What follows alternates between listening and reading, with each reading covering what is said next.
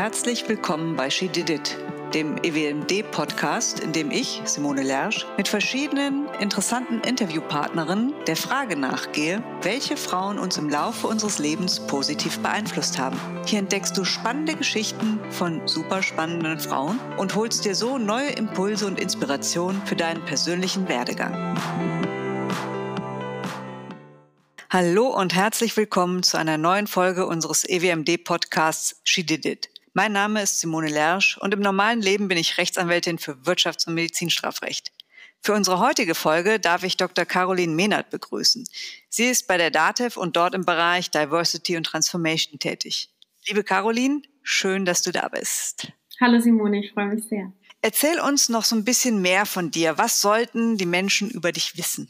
Wenn die meisten Dativ hören, dann denken sie logischerweise an Steuern und IT und nicht an Diversity. Und gleichzeitig hängt das ganz viel zusammen und ich bin auch sehr froh, in einem Unternehmen zu leben, das dem Thema Gleichberechtigung und Inclusion so viel Stellenwert beimisst.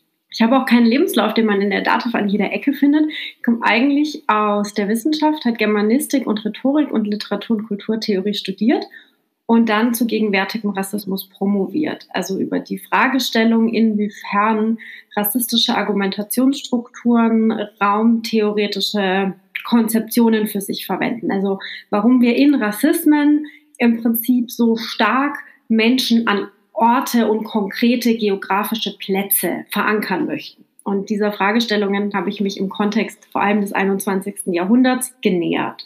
Und auf dem Weg dann allerdings für mich entschieden, dass die Forschung und die Wissenschaft nicht mein Lebensziel sein wird, sondern mich entschieden, in die Wirtschaft zu wechseln und bin dann in die DATEV gegangen.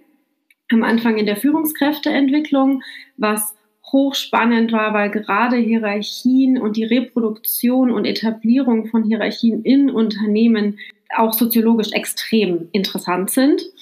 Und habe allerdings mein Herz natürlich an die Antirassismus, Antidiskriminierungsforschung nicht verloren und Letztes Jahr, also 2021, haben wir eine neue Stabsstelle gegründet mit dem Titel Diversity and Transformation und seitdem kümmere ich mich um die Themen Diversity, Equity und Inclusion, vor allem aus strategischer Sicht für das gesamte Unternehmen. Ich finde es total spannend. Und wenn wir jetzt nicht die Podcast-Folge äh, machen würden, würde ich dich auch definitiv noch mehr zu deiner Doktorarbeit fragen. Aber wir sind hier für die Podcast-Folge und deswegen die spannende Frage, wen hast du uns mitgebracht?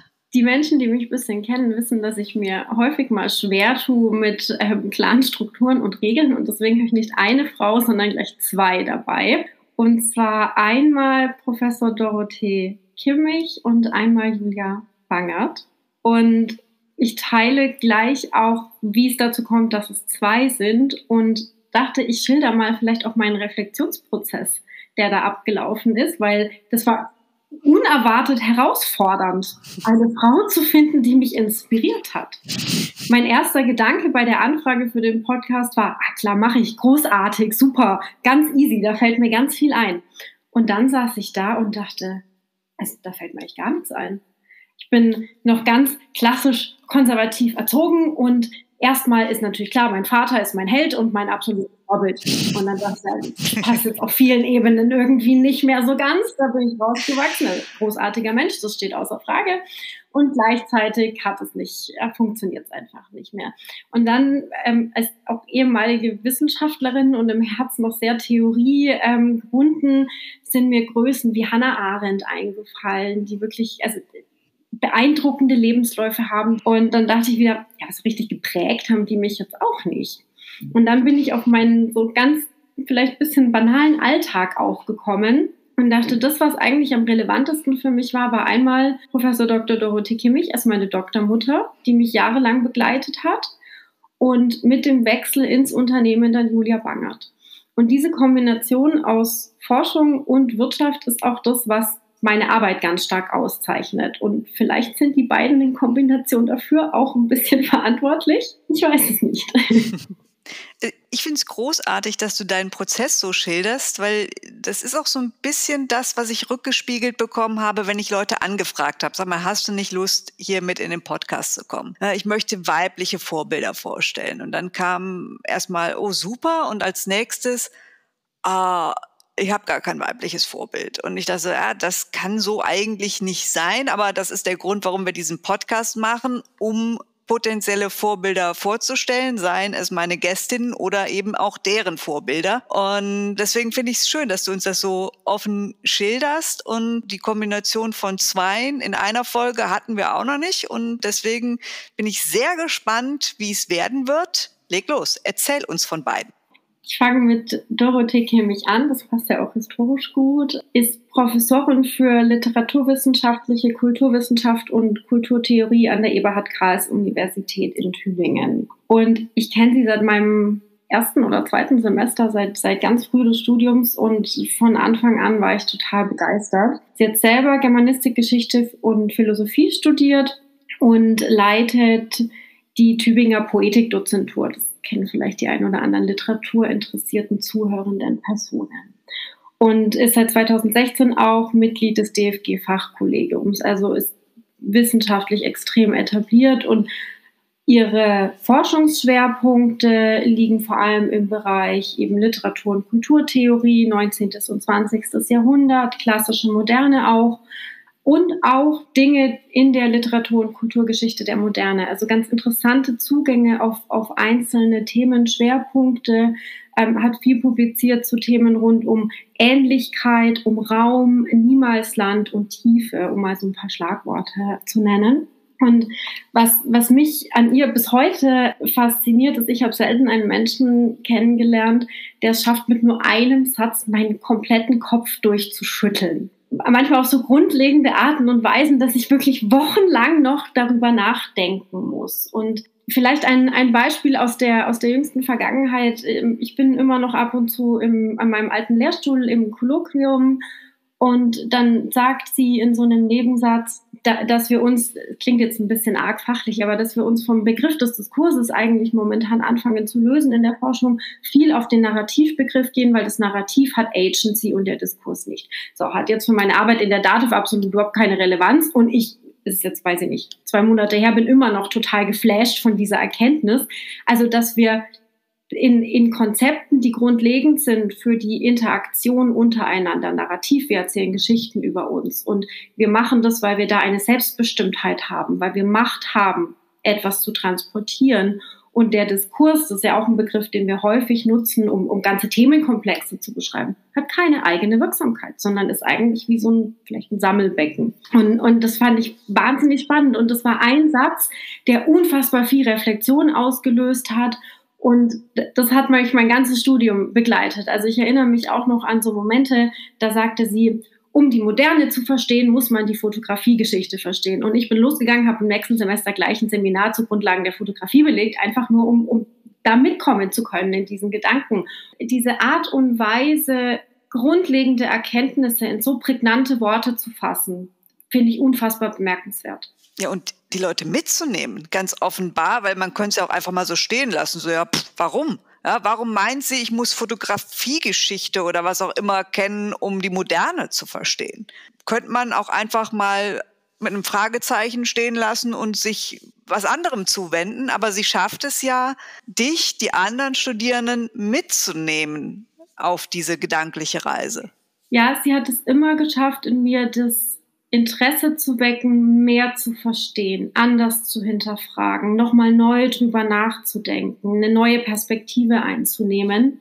Und das ist so ein, so ein grundlegendes Denkmuster, glaube ich, das vielleicht auch diese Art der Wissenschaft ähm, im, im Bereich der, dieser theoretischen Fokussierung auch fordert und gleichzeitig etwas, was ich bis heute mich bemühe, immer zu praktizieren. Und damit es jetzt nicht in eine Literatur- und kulturtheoretische Diskussion mündet, na, vielleicht noch ein anderer Punkt, der, der mich darüber hinaus sehr geprägt hat, ist die absolute Selbstverständlichkeit, mit der sie ihre Rolle auch ausübt und die sie auch transportiert. Also Frauen können herausragende Professorinnen sein. Punkt.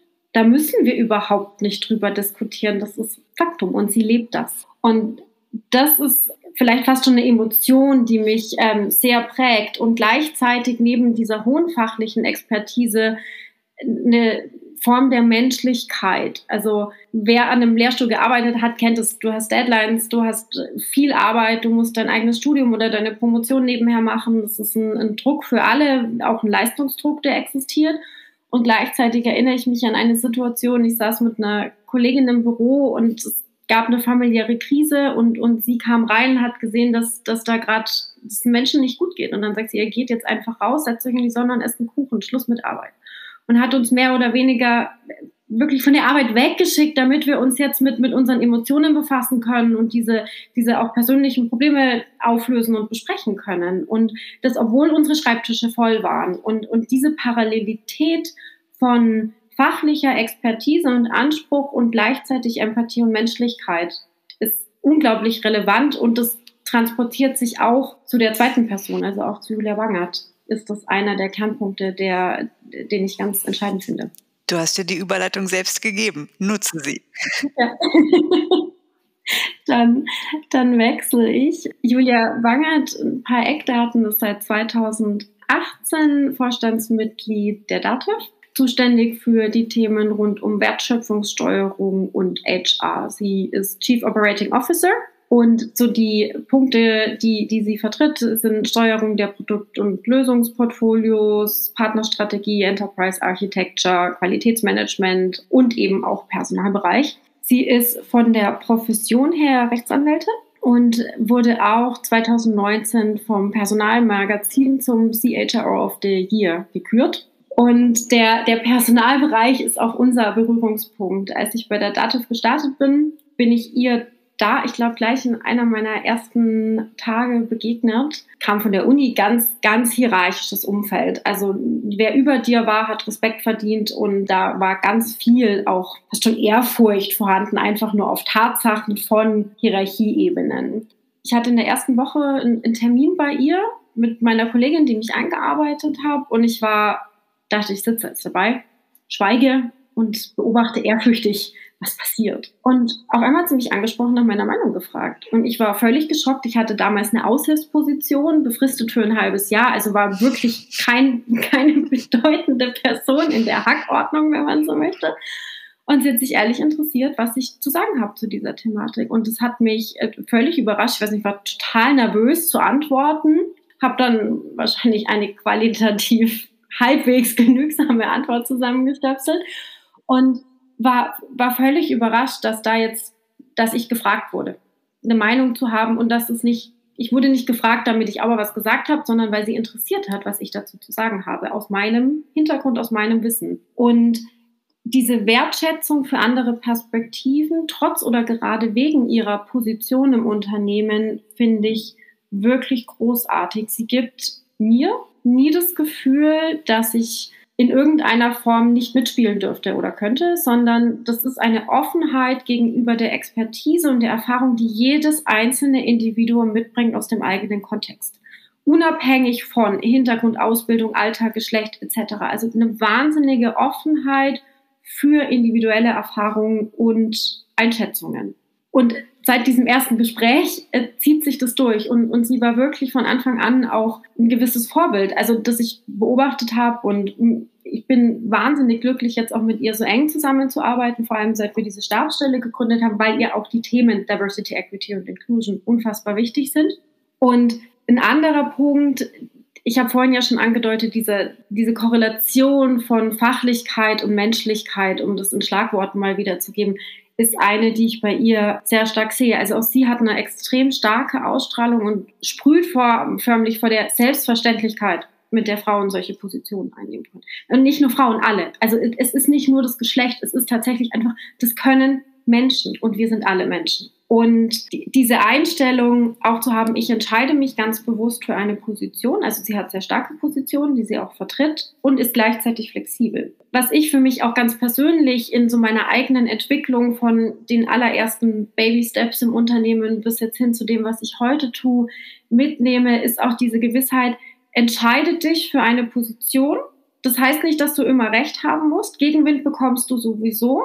Bleib dabei, hab eine klare Meinung, das kannst du kommunizieren und dann reagierst du, nimm unterschiedliche Perspektiven ein, sei flexibel, überleg dir Alternativen für, für dein Handeln. Und das funktioniert für mich beruflich wie privat. Also da, da, ist, da ist eine ganz enge, enge Verknüpfung zu, wie gehe ich mit dem um, was das Leben mir in den Weg wirft. Und genau dieses, diese Mischung auch aus persönlich und professionell, was ich gerade auch bei einer C-Level-Person einfach nicht selbstverständlich finde, das bringt sie mir extrem stark entgegen und das erzeugt bei mir Loyalität und gleichzeitig auch ein Bedürfnis zu sagen, hey, das ist auch eine Art und Weise, wie ich führen möchte. Ich möchte eine fachliche, klare Positionierung haben und gleichzeitig möchte ich menschlich und empathisch mit den Personen um mich herum umgehen, weil diese Bindung auch extrem wichtig ist. Und auch eben die Möglichkeit zu geben, ich habe zwar eine klare Position, aber ich beharre nicht um jeden Preis darauf. Ich gehe in die Diskussion, ich nehme an, was mir gesagt wird, überdenke vielleicht meine Position und wenn ich feststelle, dass ein anderer Weg vielleicht doch besser ist, habe ich auch kein Problem damit, es zu ändern. In der Tat hört es sich für mich an wie äh, die ideale Führungsperson. Ne? Wenn man sich eine backen dürfte, so eine hätte ich gerne.